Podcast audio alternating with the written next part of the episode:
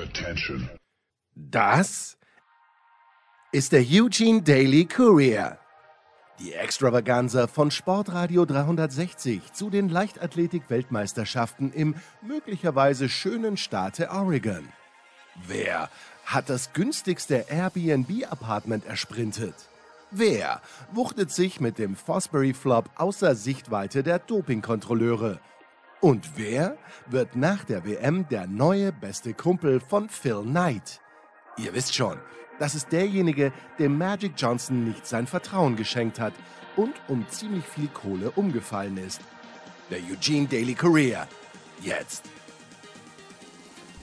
So, es gab Tage, und ich weiß nicht mehr welcher Tag es war, aber es gab Tage bei den äh, Weltmeisterschaften in Eugene, wo es genau zwei Entscheidungen gab. Nicht so am allerletzten Wettkampftag, an diesem Sonntag, Montag in der Früh. Es ist sehr, sehr spät in Eugene für Johannes Knut und für Heiko Olderb.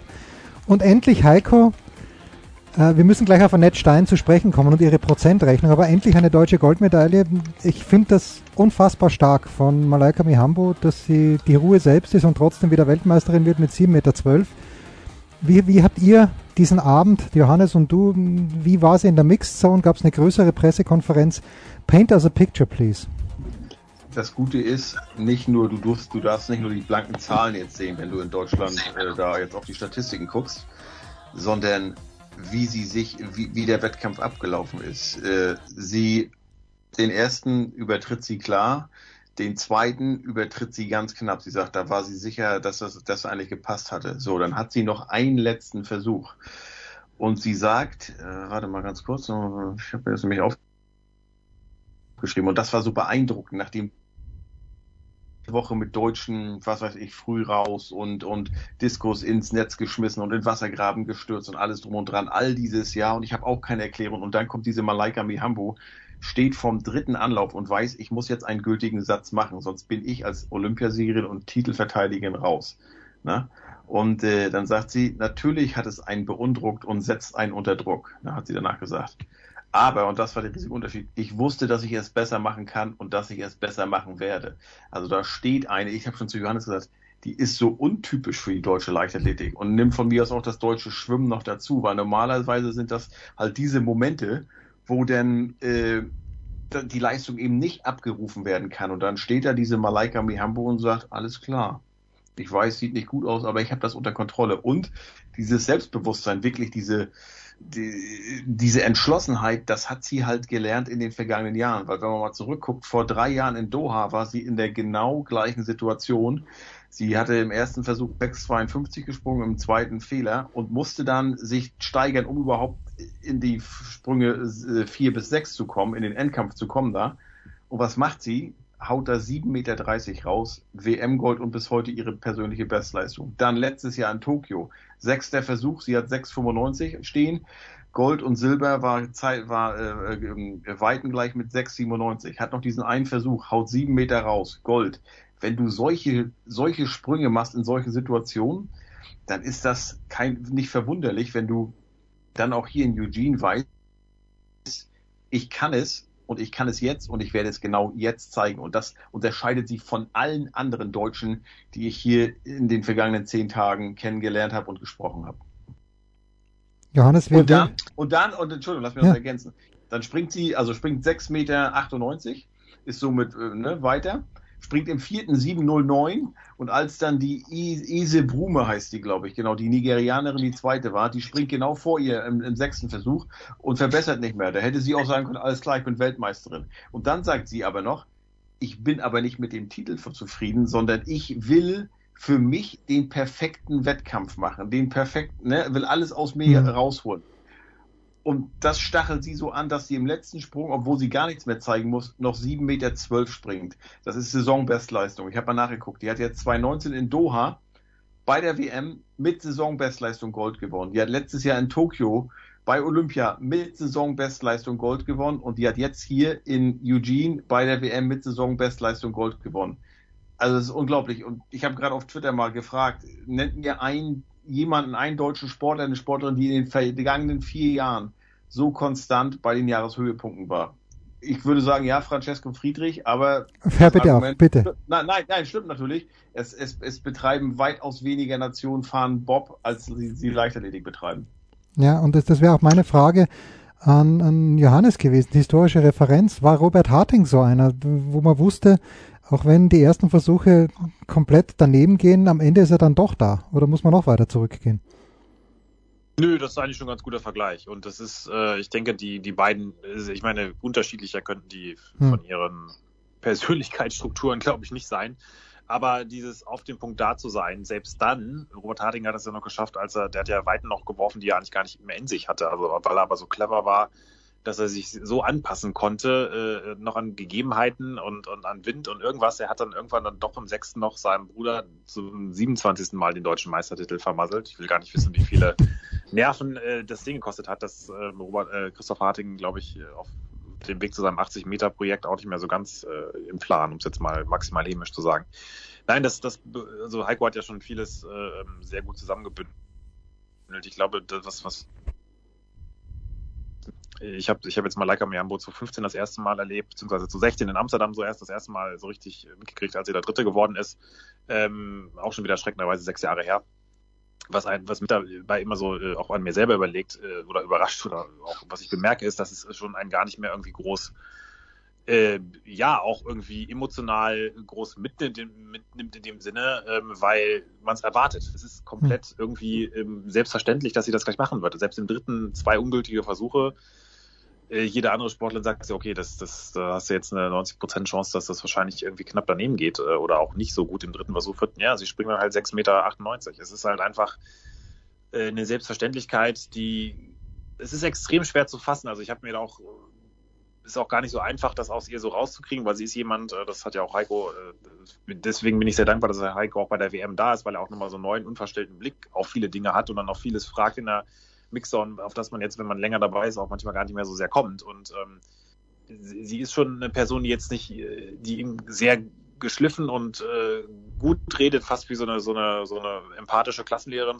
vor einer, vor einer Schulklasse, ähm, sehr, sehr geschliffen. Aber es ist gar nicht so einfach, dann so das auch mal so konkret aus ihr rauszukriegen. Ja? Mhm. Also es, manchmal ist es auch gleichzeitig sehr offen und aber auch sehr enigmatisch. Und ähm, ich glaube, am Ende kann man vielleicht so ein bisschen darauf runterbrechen, dass sie ähm, die Dinge wirklich, dass sie, dass sie die Dinge wirklich nicht zu wichtig nimmt und so, so ihren wahnsinnig bei sich bleibt und, und dann für diesen Moment voll da ist, aber auch sonst ähm, irgendwie sich selbst genug diesen, diesen ganzen Trubel nicht braucht. Sie hatte, sie hatte vor, den, vor, den, äh, vor der Weltmeisterschaft gesagt, die beste Saisonvorbereitung, die beste Wettkampfvorbereitung ist eigentlich für sie eine Umgebung, an der sie nicht an den Wettkampf denken muss. Also die ist dann wirklich ja, es ist dann auch, äh, schwebt eigentlich so ein bisschen außerhalb dieser ganzen, ich muss mich um meinen Sport und Wettkampf und Training konzentrieren, Blase, und ist aber dadurch dann auch, wenn sie das macht, dann da zu 100 Prozent dabei. Und, und äh, selbst dann auch nicht immer gleich im Training zu 100 Prozent, aber dann, wenn es zählt, dann ist sie da. Und äh, das, das, äh, ähm, ja, das ist, das ist, glaube ich, das kann man nur machen, wenn man irgendwie ganz bei sich ist, in der Balance ist, nicht irgendwelche anderen Probleme mit sich rumschleppt oder Gedanken an, an Fördermodelle oder keine Ahnung, privaten Sachen, da ist einfach alles von Tag eins fast schon im, im Reinen gewesen. Und äh, dann natürlich, wenn man dann noch an einen Trainer gerät, früher, der, der eben nicht als Bundes Nachwuchsbundestrainer irgendwie gleich mit seinem Athleten bei so und so vielen Nachwuchsmeisterschaften ständig in den Top 3 sein muss, weil er nur so seine Fördermittel irgendwie kriegt, sondern mit irgendeinem äh, Gymnasiallehrer, der auch nebenbei ein sehr guter Leichtathletiktrainer ist, dann und der dann sagt, okay, wir bauen dich jetzt so auf, dass du auch in, in 10, 20 Jahren noch fit bist dann fließt da halt alles zusammen. Und das äh, ist ähm, immer wieder äh, ja, beeindruckend zu sehen, wie das dann äh, jedes Mal wie selbstverständlich aufgeht. Also sehr, sieht sehr leicht aus, ist natürlich ungleich schwerer. Aber das äh, ist, ist äh, ja tatsächlich auch zum einen beeindruckend und gleichzeitig wieder erschreckend, dass man da bis immer zum letzten Tag warten muss, bis es dann so passiert im deutschen Team. Und das alles ohne Karl Lewis. So, jetzt sind Prozente, ich habe es ja schon erwähnt. Ja, wahrscheinlich deswegen. Ja, das auch. Diese, diesen Seitenhieb auch noch mit. ja. Heiko, 40 bis 45 Prozent wird die Bundestrainerin Annette Stein äh, zitiert und mich irritieren vor allem diese 45 Prozent. Ich habe jetzt nicht nachgerechnet, wie viele Deutsche da waren und wie viel von den äh, dagewesenen, waren es 80 Athleten, 45 Prozent genau sind. aber diese 45 haben mich wirklich äh, massiv aus der Bahn geworfen. Hätte sie nicht 40 bis 50 sagen können. Also die Bilanz fiel nicht gut aus. Und was ich auch spannend fand, Heiko, irgendwie äh, dann auch den Zusatz so, dass sie sagt, naja, das werden wir auch bei den Europameisterschaften nicht rausreißen können, weil äh, man will sich ja mit der Weltspitze messen. Das deutsche Fazit von Heiko Olderb, wir haben es die letzten Tage schon gezogen, aber jetzt, jetzt Schlussstrich. Mit dem sechsten Platz von Niklas Kaul, den du mit reinnehmen darfst. Ja, du kannst ja auch den fünften Platz von äh, Oleg Zernickel und den siebten Platz von Bo Kandalita Beere im ja. Stabhochsprung mit reinbringen heute. Also insgesamt war das und heute Platz ein guter Tag. Kaul. Genau, das hatte Jens ja gerade noch gesagt. Also sprich, so, wenn, wenn du heute siehst, du hast einen, einen ersten Platz, einen fünften, einen sechsten, einen siebten. Ich will nicht sagen, dass du jeden Abend eine Goldkandidatin hier hattest, nein, oder einen Goldkandidaten, nein. Aber wenn du so ein Ergebnis nur mal von, von 5, 6, 7 äh, jeden Tag hättest, dann wäre das auch eine gute Bilanz. Ne? Aber äh, du hast hier, ich glaube, jetzt waren es am Ende sieben Top 8 Platzierungen.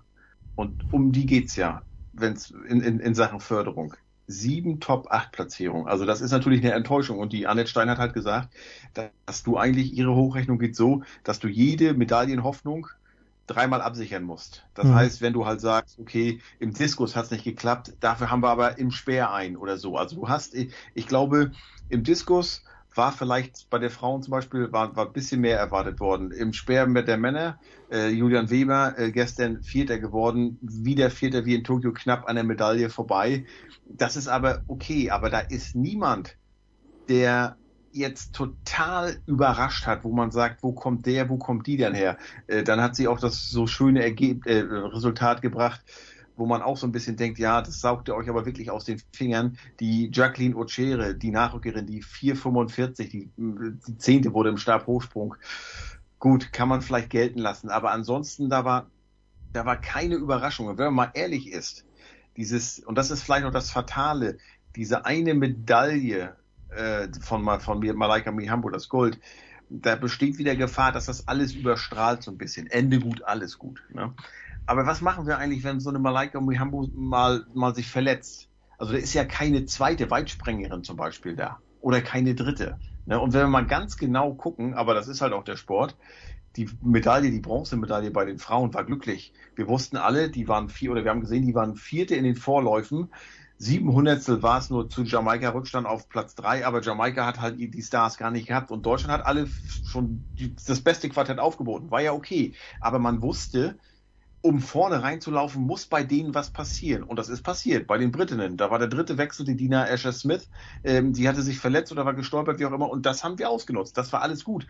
Aber wenn das nicht passiert, dann stehst du bis zum Schlusstag ohne Medaille da. Und du hast halt auch wirklich nicht, dass du sagen kannst, wie gesagt, Mensch, wir haben fünf vierte Plätze gehabt und drei fünfte und da wirklich knapp an der, an der Medaille vorbei. Nein, absolut nicht. Und das ist das wirklich, was fehlt. Und deshalb ist das eine schlechte Bilanz und ich habe leider die Befürchtung, äh, da kennt sich Johannes aber besser aus, dass wenn wir jetzt vielleicht in München äh, acht, neun, zehn, elf, zwölf Medaillen gewinnen, vor deutschem Publikum beim Heimspiel zur besten Sendezeit in der ARD und in dem ZDF, dass dann wieder alles gut ist. Also zumindest gefühlsmäßig. Aber da muss man sagen, nein, und ich bringe den Vergleich immer lieben gerne, das sind nur kontinentale Meisterschaften, die wirklich für mich einen Wert haben wie eine Eishockey-Weltmeisterschaft. Da fehlen in vielen Disziplinen, fehlen die Besten einfach. Und deshalb bist du halt, wenn du bei der Europameisterschaft Dritter bist, bist du weltweit trotzdem vielleicht nur die Nummer 10. Also ich weiß nicht, die Gina Lickenköpfer zum Beispiel, die hat vielleicht eine Chance, eine Medaille zu erreichen. Ist aber global gesehen die Nummer 23, glaube ich, ne, Johannes? Ich glaube, als 25. war sie angereist und war jetzt hier bei der WM die 23. oder so. Das 18 muss dann. Das, 13, aber, oder 18, oder 15, so. also genau. Top, unter Top 20 genau. war sie schon, aber. Genau, aber das liegt dann wirklich an der Journalie und da hoffe ich, dass die auch sich der, der, der Aufgabe bewusst sind, das einzuordnen, richtig einzuordnen, dass das vielleicht ja kontinental Europa gut ist, aber international trotzdem nur, nur zweit, zweitklassig. Ja, ich glaube, also da würde ich mir aus meiner Sicht jetzt keine Sorgen machen. Oder ich glaube auch, dass jetzt diese WM dafür viele auch ein äh, Weckruf war und ähm, hm. also auch für die Letzten, die jetzt äh, meinen, da noch irgendwas verteidigen zu müssen. Die, wobei das auch, glaube ich, sowieso nicht viele gab. Also ich glaube schon, dass da sich, dass es da einen sehr realistischen Blick gibt von den wenigen, die sich überhaupt da noch drum kümmern. Ist ja auch so, dass die Leichtathletik auch da ja in der Nische wirklich versinkt und äh, immerhin, ich meine, selbst wenn sie dann sich da hinstellen und, und sagen, ja, ja, ist jetzt doch alles toll, sie haben ja jetzt, äh, ähm, jetzt haben heute bei bei diesem Bilanzgespräch schon gesagt, naja, selbst wenn wir jetzt da noch äh, zweistellig äh, rauskommen, dann ist trotzdem nicht alles gut. Und, und sie haben sich ja eigentlich selbst schon äh, das vorweggenommen, zumindest die beiden, die da waren, nämlich Diane Stein und der Jürgen Kessing. Von unserem lieben äh, Vorstandsvorsitzenden Iris Konczynska war da keine Spur. Ähm, der hat sich ähm, einmal im ZDF gezeigt, da hat er mal ein bisschen Klartext geredet und das war's dann. Ne? Und, mhm. äh, aber ähm, ich, ich wäre selbst überrascht, wenn da, wenn da eine zweistellige Zahl rauskommt. Das ist schon, ähm, also mit, mit zehn wären die schon echt richtig gut dabei. Ist, die, denn die Frage ist ja, und das, das äh, Heiko hat die zwei- bis dreifache Absicherung angesprochen. Wer ist das denn jetzt? Also wir haben jetzt zwar natürlich, rücken jetzt einige ein bisschen näher dran, aber ähm, selbst da müssen wir dann auch wieder in, in, der, in der Breite, also es fehlt halt wirklich gerade so diese Mittelschicht von, von vielen Leuten, die auch in Berlin nochmal sich aufgemacht haben und, und richtig äh, abgesahnt haben in, im Weitsprung Männer, im, im Hürdensprint Frauen. Ähm, die, die Wurfdisziplin schmieren wirklich seit Jahren kontinuierlich ab, äh, immer mehr. Ähm, Diskus Männer ist, äh, klar, quantitativ kriegen sie es noch hin, es kommt keiner ins Finale. Ähm, hatten wir, glaube ich, auch noch nicht so oft. Äh, Hammerwurf hat sich gerade, ist ein bisschen was an jungen Leuten, kommt nach, aber wirklich auch sehr, sehr, sehr schrittweise. Da haben sich so viele Disziplinen aus der Weltspitze ausgeklingt, ähm, dass das ist einfach, äh, da kannst du auch nicht mehr von individuellen äh, Schwankungen reden. Das ist einfach im, im gesamten Maßstab zu wenig. Und äh, natürlich will man jetzt, muss man auch aufpassen, wenn man sagt, man will sich am Weltstandard messen, glaube ich, ist es manchmal äh, in manchen Disziplinen und Regionen willst du auch nicht vorstoßen, gerade wenn wir hier sehen, wie hier Weltrekorde aufgestellt wurden, hm. äh, die, die hast du früher, keine Ahnung, bei irgendwelchen äh, Super Commodore-Spielen, wo du dir die Finger wund gehauen hast, um auf, auf um, äh, deine, deine Läufer äh, voranzukriegen und dann hast du irgendwelche Fabelzeiten da, acht, achteinhalb Sekunden auf 100 Meter.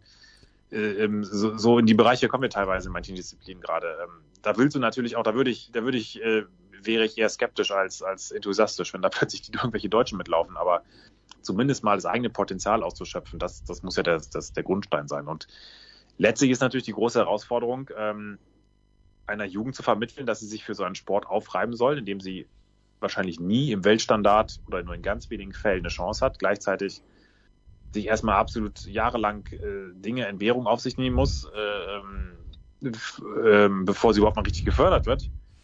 Und dann nicht mal, selbst dann nicht mal eine Aussicht hat, äh, mitgenommen zu werden, weil es dann am Ende heißt, naja, jetzt hat es über die World Ranking Liste oder die Supernorm doch nicht ganz gereicht. Also das gesellschaftlich zu vermitteln, da, da, da spielen natürlich wahnsinnig viele Faktoren rein. Da sind wir natürlich auch, äh, das ist, stimmt schon so, da, da bietet die Leichtathletik wie in anderen Ländern nicht die Aufstiegsgeschichten. Es gibt ja so viele Aufstiegsgeschichten hier, Julima Rojas, die, äh, die für Venezuela aus der Armut entkommt. Selbst in Amerika, Fred Curley, der Adoptivkind war, der dessen Vater im Gefängnis war und die, die Mutter verschwunden, der, ähm, der hat gesagt, das hat ihn nur angetrieben, äh, ein besseres Leben zu haben. Und das ist natürlich in unserer Gesellschaft, Gott sei Dank, äh, nicht mehr ganz, ganz so dringend. Aber es muss trotzdem irgendwie einen Weg geben, ähm, guten Spitzensport machen zu können, ohne dann dabei dann beim Saisonhöhepunkt irgendwie ja, oder dass, dass man da zumindest dann gewisse, gewisse Steigerungsräume sich offen lässt und, und das Potenzial, das ja absolut da ist im internationalen Vergleich, das auszuschöpfen. Und ähm, also ähm, ich, ich letztlich ist natürlich das Problem vielschichtig, aber ich erkenne auch nicht den, den Willen in, in, der, in der Führung, in der Verbandsführung, dass, dass sie Teil dieses Problems sind und, und Strukturen über Jahre geschaffen haben, die einfach nicht greifen. Und ähm, bin mal sehr gespannt, was diese schonungslose Analyse jetzt ergibt. Ich, wenn ich, wenn ich so die ersten Andeutungen höre, von wegen, ja, eigentlich äh, haben uns die Trainer und Athleten erzählt, dass es ihnen viel besser geht, als sie hier aufgetreten sind, dann habe ich nicht so ein gutes Gefühl, was da die, was da die Kritikfähigkeit angeht. Also von der obersten Verbandsleitung. Und ähm, das muss man, fürchte ich, jetzt auch mal langsam angehen.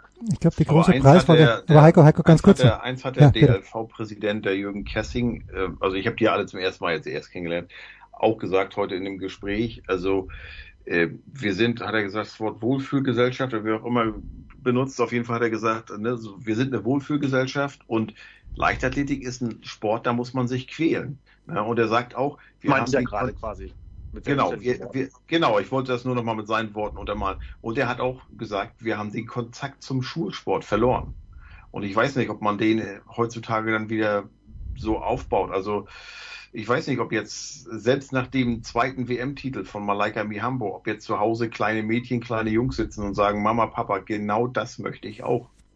Ja, hoffentlich nicht, weil die dann um drei Uhr oder um vier Uhr äh, aufgestanden sind. Kann man ja alles aufzeichnen heutzutage. Kann man ja alles aufzeichnen. Ja, aber der Heiko, Heiko, da mache ich mir um den Weitsprung manchmal die wenigsten, wenigsten Sorgen. Aber wie, wie soll ich jemanden vermitteln? Also die wenigsten Sorgen auch, ja. Aber wie kannst du jemandem sagen, oder wie soll ein junger Mensch denken, Alter, die 400 Meter Hürden sind richtig geil, die möchte ich auch ja. mal laufen. Oder ja. die 3000 Meter Hindernis. Ja, ja.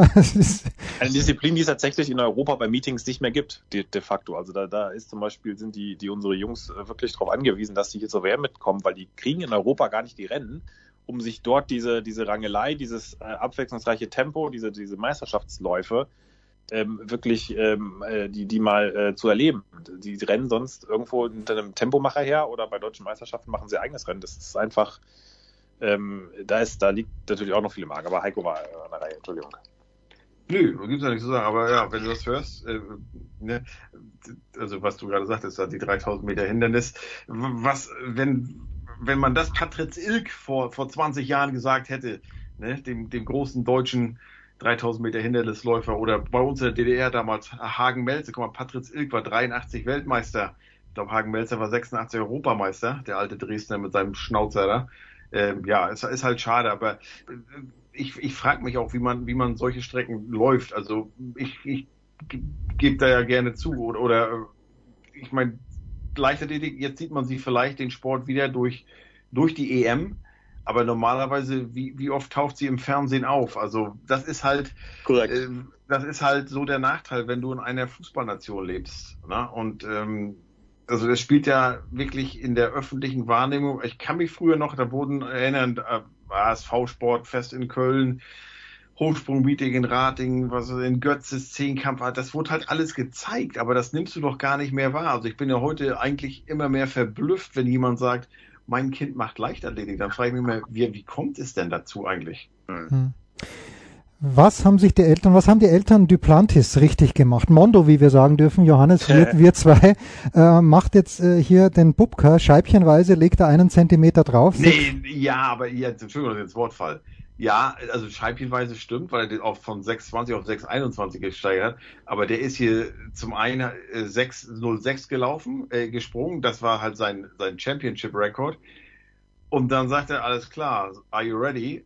Und er sagt, leg mal, leg das Ding mal 15 Zentimeter höher. Also das war unglaublich. Da, um, um 19.50 Uhr sollte ähm, die 4x400 Meter Staffel der Frauen starten. Das war das letzte Event. Und dann hieß es aber, nee, jetzt haltet mal alle an, ich, ich, ich, sehr geehrte Damen, halten Sie mal einmal kurz an, weil wir haben da noch was auf der Stabhochsprunganlage und da war der, der Plan, dass den ersten hat er abgebrochen und dann, dann lief der Staffel, der, der, dann, dann lief das, das äh, Rennen, das 4x400 Meter Staffelrennen. Und während die alle jubelten, hat er gesagt, okay, jetzt mal wieder alle hergucken und springt da diese 6,21. Das war für mich das persönliche Highlight, vielleicht auch, weil das glaubwürdige anhand seiner Geschichte klingt als so eine Sydney McLachlan, die halt mal eben um 73 Hundertstel ihren vier Wochen alten Weltrekord verbessert oder heute die äh, Azumi im, im Halbfinale über die 100 Meter Hürden, ähm, die dann eine 12.012 läuft, wo wir alle komplett überrascht waren und die dann im Finale sogar eine 12.06 läuft, allerdings mit leicht äh, erhöhtem oder mit etwas äh, ja zu viel Rückenwind. Johannes. Ja, das war der, das passende Ende einer, einer WM, die wirklich ähm, was die Leistung angeht, genauso, ziemlich genau so irre waren, wie ich es so ungefähr befürchtet hatte, muss ich fast schon sagen. Ähm, ich, ich, ich sitze davor mittlerweile, muss ich auch gestehen, äh, zunehmend ratloser, weil das sind Bereiche, die, ähm, wenn man diesen Sport verfolgt hat, jahrelang wirklich ähm, unantastbar waren, die jetzt einfach mit einer völligen Selbstverständlichkeit und auch mit einem Hurra angegangen werden die, ja, gelinde gesagt, überraschen. Und ähm, ich meine, Sebastian Coe hat äh, auch seinen Weltverband, ähm, hat ja jetzt eine, wurde ja sehr für seine Anti-Doping-Arbeit gerühmt und tatsächlich muss man sagen, die haben wirklich äh, was, was, äh, was Unabhängigkeit angeht und, und Verfolgungsdrang schon eine, eine Einheit aufgebaut, die nicht so schlecht ist. Nur ähm, wenn du dann wiederum, wenn ich dann mal so diese Bilanzen lese, was erzählt, wie versucht der Sport sich darzustellen, was sieht er als Stärke an? Und dann, dann geht es um Rekord, äh, ähm, Rekord, äh, Rekorde, ähm, Nationalrekorde, um, um Area Records, um, also um, um Kontinentalrekorde, um, um äh, Championships Records. Das ist quasi der, der Sport wird umso gesünder dargestellt, je mehr Rekorde es gibt, je mehr hm. die Grenzen verschoben werden. Und jeder, der weiß, wie das funktioniert heutzutage, ob das so mechanische Hilfen sind oder sonstige, musste eigentlich zwangsläufig Bauchschmerzen kriegen. Und ähm, ich, ich ähm, so sehr ich diesen Sport mag und liebe und auch selber ja lange auf, ja, auf Hobbyniveau gemacht habe, einfach weil ich es faszinierend fand, ähm, welche Vielseitigkeit äh, darin steckt und wie, wie man ja auch dann ähm, da, trotz Individualsport sein ja doch immer in der Gemeinschaft irgendwie unterwegs ist. Ähm, und vor allen Dingen mit sich selbst halt auch. Ne? Der Mensch ist das Maß. Es gibt eigentlich keine, keine Formel-1-Motoren, an denen man rumschraubt oder irgendwelche Bobs, die, die, die in irgendeinem Leistungsinstitut noch um drei Tausendstel schneller getrimmt werden. Und das wird ja auch gerade auf vielen Ebenen ähm, irgendwie unterwandert und äh, also ich, ich merkte am Ende jetzt von zehn Tagen, also von zwei Wochen abgesehen, dass ich denke, krass, wie schnell das wieder durchging, ähm, spüre ich da doch irgendwie eine zunehmende Entfremdung und ähm, oder auch Distanz, die natürlich sowieso natürlich da sein muss, aber die irgendwie jetzt auch noch aus, aus einer gewissen emotionalen Bindung, die ich ganz offen zugebe zu diesem Sport, einfach weil es mein Sport immer war und ist, doch jetzt irgendwie größer wird. Und ähm, ich weiß nicht, wie Heiko das sieht, so als erst äh, First-Timer Leichtathletik, also bei so einer WM aber ähm, das, das ist mir doch jetzt aufgefallen, dass, dass ähm, mir das einfach schwerer fällt, ähm, das irgendwie ähm, auch unter einem neutralen, des kritischen Blickpunkt irgendwie zu würdigen. Also ich finde, wie ich schon andeutete vorhin, so ein, so ein Weltrekord im Stabhochsprung, gerade bei der Geschichte von dem Amon Duplantis, ist für mich leichter zu glauben, als halt Absolut. Da, Absolut. da beim Laufen. Das ist eine gewisse also, Selbst, das sehe ich auch so, ja. Ja, ähm, ähm und, und Duplantis, das ist einfach, die Geschichte ist faszinierend. Ich muss sagen, äh, im Vorfeld, weil ich für den Spiegel was geschrieben habe, äh, sag mal, recherchiert. Also äh, ein, ein absoluter Wahnsinn. Also der Typ ist schon im äh, heimischen Garten, nee, beim Nachbarsgarten, äh, äh, als er noch Windeln trug, ist der Nachbarsgarten schon Bäume hochgeklettert und da, da sind vorbeigehende Fußgänger, haben völlig verstört und erschrocken 911 angerufen, weil sie dachten, wie kommt das Kind da an den Baum und mhm. alles. Und dann hat er natürlich das Glück gehabt, dass sein Vater auch Hoch, äh, Stabhochspringer war, ganz gut in Amerika, aber dessen Bestleistung waren 5,80 Meter. Und äh, da war 31 Jahre der Greg Duplantis und äh, Armand ist mit, äh, also in der 11. Klasse war er schon 95 gesprungen, das war 1900, äh, schon 2017. Das war damals persönliche Bestleistung beim Meeting in Texas, zugleich Juniorenweltrekord und hätte ein Jahr vorher in Rio zu Bronze gereicht. Da war der Bengel gerade 17. Ähm, und das liegt natürlich auch daran, dass der Vater dann irgendwann gesagt hat zu Hause, okay, ich baue dir hier eine Stabsprunganlage in, in, den, äh, in den Garten. Und äh, ich hatte neulich, das war so witzig, als die Sydney McLachlan äh, den Weltrekord lief, äh, da haben ja quasi alle darauf geguckt und ich hatte ihn dadurch für einen kurzen Moment unten in der Mixzone ganz alleine äh, und äh, habe ihn dann befragt. Und ich sag mal, hattest du eigentlich, der lief ja, also der ist ja Papas Amerikaner und deshalb ist er in Louisiana aufgewachsen mhm. ähm, und Mama ist Schwedin. Äh, und dann habe ich gesagt, sag mal, äh, als Kind, als das in Amerika aufwächst, aufwächst, hattest du eigentlich eine Chance, kein Stabhochspringer zu werden? Und sagt er, naja, ich habe halt schon auch alle andere oder andere Sachen, anderen Sport gemacht, ne? aber nee, also am meisten habe ich halt, ich hab, wir haben halt die, die Stabhochsprunganlage im Garten gehabt. Und welches Kind mhm. kann das halt von sich sagen? Und deshalb war ich da halt am meisten. Und äh, so eine richtige Chance, kein Stabhochspringer zu werden, hatte ich halt einfach nie. Aber wie gesagt, der hat das von klein auf gelernt, von einem Experten. Sein Vater hat ihn da Übungen machen lassen, also Kopf über am Baum, Klimmzüge machen lassen, so und alles drum und dran. Das ist, äh, das ist für mich absolut erklärbar. Und ich habe mit dem Renault ähm, äh, Laville nie gesprochen, dem Franzosen, der ja auch kein schlechter war der mittlerweile wirklich äh, Duplantis größter Fan ist, habe ich das Gefühl.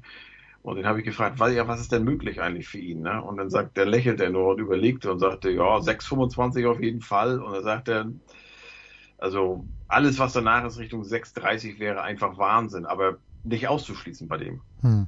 Und das, das, also das lässt ja Sergei Bubka, den großen Sergei Bubka, wie einen zweitklassigen Stabhochspringer erscheinen. Ja. Und das ist er ja absolut das Schöne ist, dass Heiko das eigentlich gerade sehr schön ausgeführt hat. Der, der hat eigentlich den Wettkampf gegen alle anderen schon in seiner Kindheit gewonnen, ja, weil kein Mensch hat so genau dieses Setting, das der hat. Und der kann sich jetzt wirklich eigentlich nur noch, der ist in seiner eigenen Welt unterwegs, der fängt an, wenn andere aufhören. Ähm, ist einfach so. Und äh, das, da kann er sich eigentlich nur selbst rausnehmen. Es ist schon so ein bisschen Carlsen, Magnus Carlsen im Schach, der jetzt wahrscheinlich auch irgendwann sagt, komm, jetzt ist gut. Hm. Aber ähm, noch, noch hat er Bock und ist natürlich auch lukrativ und ähm, aber bin ich auch mal gespannt, wie lange das äh, noch, noch weitermacht. Weil wie alt ist er jetzt? 22? Das, ist 22, äh, ja. Ist schon echt ein irre, irres Resümee. Übrigens auch, auch sehr lustig. Hat er dann ja heute gesagt, ja, er kann sich jetzt nicht beschweren, aber eigentlich hat er den Rekord gar nicht so äh, auf der Stimmung gehabt, weil er wollte erstmal Weltmeister werden. Er war noch nie Weltmeister. Auch das kommt einem jetzt genau. mittlerweile völlig unglaublich vor, dass er noch nie Weltmeister war, aber ja. äh, mit 22 äh, hat er jetzt auch das geschafft. Also ich kann nur sagen, und der kommt ja nach München in drei Wochen, das ist ähm, der wahrscheinlich in München der größte Star. Der ist ein größerer Star, würde ich sagen, als Carsten Warholm der jetzt auch hier bisschen, ich weiß nicht, weil er auch keine gute Saison hatte, seinen Titel nicht ja. verteidigen konnte. Der Jakob Ingebrigtsen, der andere Norweger, war heute sehr beeindruckend. Also mich mhm. beeindruckt das ja noch, wenn, wenn ein Europäer vor den ganzen Afrikanern vorne weg, weg, wegläuft und die keine Schnitte sehen, wie der da die Schlussrunde abgegangen ist und äh, Weltmeister wurde über 5000 Meter, das war beeindruckend. Aber ansonsten, also hast du halt nicht viele, sag ich mal, Europäer, wo du weißt, die räumen auch bei der WM ab, also mit, mit und zwar mit Ansage. Und mhm. äh, Duplantis war halt so einer. Und das war toll, sowas mal gesehen zu haben. Ja. Wir werden sehr genau beobachten, was in den nächsten Wochen und Monaten im Olderbschen Garten vor sich geht, welche Anlagen dort entstehen. Nicht viel, nicht viel, gar nichts. Also wir fliegen direkt äh, Dienstag, ich lande Dienstag um, um, um 11 in Boston und dann geht's um 18 Uhr gleich weiter nach Deutschland. Schön. Also äh, vielleicht können wir am Strand in Tim noch ein bisschen üben. Mal ja, sehen. Muss man so machen. Und natürlich werden wir in München dann, Johannes und ich zumindest, vielleicht kommt Heike auch da vorbei, diesen Dekadenzclub aufmachen die Einladung, ja. die, die, die Liste der zu ladenden Gäste ist noch offen. Sebastian Coe hat schon zugesagt und äh, wenn der ja, wenn der Präsident des Weltverbandes am Start ist. Herrlich. Ich danke euch beiden ganz, ganz herzlich. Es war bahnbrechend. Gerne verwendetes Wort. Es war fantastisch. Zehn Tage in Eugene. Euch eine gute Heimreise. Nachdem ihr eh beide nach Deutschland kommt. Danke, Heiko. Danke, Johannes, für zehn grandiose Tage.